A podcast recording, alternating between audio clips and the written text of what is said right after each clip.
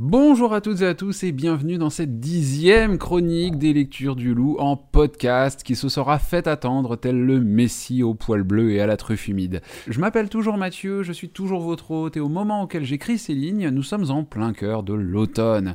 Saison bénie des feuilles orangées, de la pluie qui soulage nos jardins et des lattés à la citrouille qui n'auront de cesse de réchauffer mon petit cœur mais surtout de vider mon portefeuille parce que je suis un gros pigeon. Là tout de suite, je pianote ces quelques mots depuis un endroit fabuleux et très inspirant qu'on appelle le Renard Café, un café manga qui se trouve dans le 5e arrondissement de Paris et créé à l'initiative de Michael Brun Arnaud, alias Maître Renard, qui est également l'auteur de la jolie série dont je vous parle à nouveau aujourd'hui.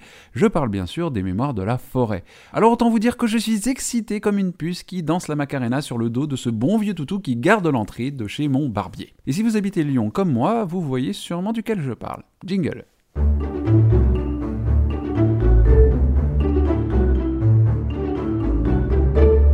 Le 4 octobre dernier, le tome 3 des Mémoires de la forêt, L'esprit de l'hiver, est sorti en librairie. Problème, je suis un gros psychorigide qui tient absolument à sortir ses chroniques à la bonne saison. Et l'intrigue du tome 2, Les carnets de Cornelius Renard, prend place en cette douce et pluvieuse saison qu'est l'automne. Ça tombe bien, on est en plein dedans.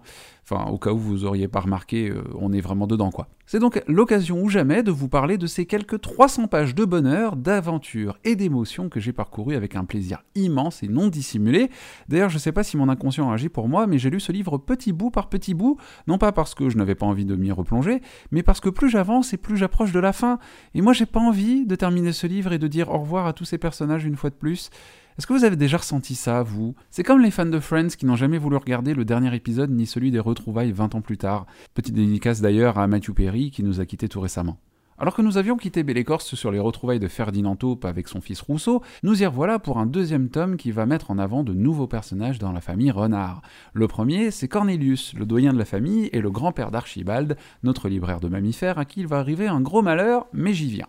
Et le deuxième, c'est Bartholomé, le neveu d'Archibald, un jeune renardeau déjà très futé, dont on se prend d'affection très vite, si on fait abstraction de ces énormes lunettes rondes et bleues qui ne sont pas sans rappeler celles d'Annette dans Premier Baiser. Oui, j'ai des références à B Productions, Club Dorothée, tout ça, je suis un enfant des années 90, laissez-moi tranquille. Le gros malheur en question survient quelques jours après que Célestin Loup, un habitant de Grimpe-Étoile, soit venu rendre une visite imprévue à Archibald. Le maire de Belle-Écorce annonce alors aux habitants de son village que le véritable propriétaire de la librairie n'est pas le vulpin, mais le canidé. Célestin prétend en effet, document à la pluie, que. à la pluie. Document à l'appui que le vieil arbre creux n'a jamais appartenu à la famille Renard, mais à la sienne, la famille Loup. Alors adieu, le tablier libraire, les étagères pleines de trésors de papier et sa chambre douillette, Archibald se retrouve expulsé de son arbre chéri sans possibilité de le récupérer. Extrême somme donc, et sans avoir encore le temps de réaliser ce qui lui arrive, le renard tombe sur le premier carnet de son grand-père Cornelius, tombé du châssis d'un cadre photo qu'il a eu à peine eu le temps de récupérer avant de se faire jeter dehors comme un malpropre. Il y a très peu de livres qui m'ont fait monter larmes jusqu'à maintenant, mais avec ce deuxième tome, on peut dire que Michael Brun Arnaud a le don de manier les mots avec subtilité pour nous faire ressentir de douces émotions, tantôt joyeuses, tantôt tristes. S'ajoutent à elles de sublimes illustrations de Sanoé qui viennent colorer les pages une fois de plus de ce deuxième tome et y ajouter encore un peu plus de magie. Au fil de l'aventure, la lecture des carnets de Cornelius nous en apprend un peu plus sur son passé, un passé qu'il ne peut plus raconter avec ses propres mots à cause d'un orage du cerveau, survenu il y a des années, le privant de la parole et de ses capacités motrices. Cet orage cérébral, on pourrait l'assimiler à un AVC chez nous les humains. Mais encore une fois, la maladie est ici abordée avec douceur, sans édulcoration à la Disney, mais toujours adaptée pour le jeune lectorat. On n'oublie pas les multiples situations cocasses qui ne manquent pas de nous décrocher un sourire, avec une mention spéciale pour le capitaine Matou et son bateau La Mamounette, les comédies musicales au nom légendaire comme Raraland ou West Side Souris, ou bien une démonstration de cloche de bec magistrale qu'on aimerait adresser à nos propres politiciens ici en France. Ouais, je dénonce et alors Qu'est-ce que tu vas faire?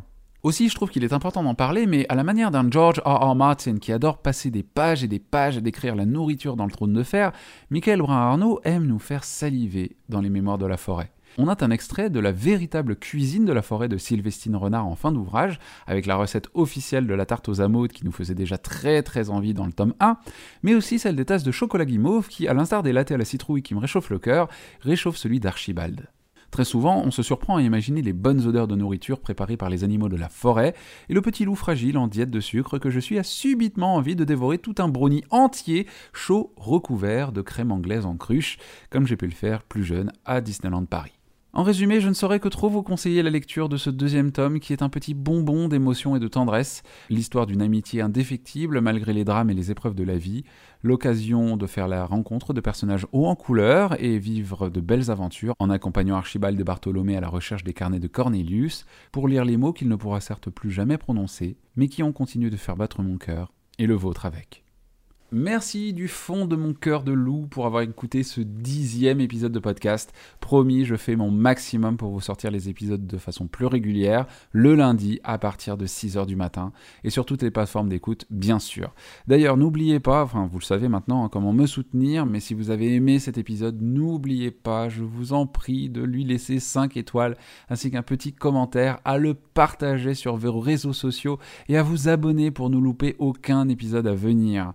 Retrouve donc dans deux semaines, le temps de dévorer le nouveau titre de Bernard Werber, qui m'a l'air plutôt bien perché, et je pèse mes mots, puisqu'on s'y retrouve à plusieurs centaines de kilomètres au-dessus du plancher des vaches. Tout un programme donc. À dans deux semaines, et en attendant, n'oubliez pas que dévorer des bibliothèques n'est passible d'aucune sanction pénale, mais qu'une bonne tarte au potiron, c'est quand même bien plus goûtu.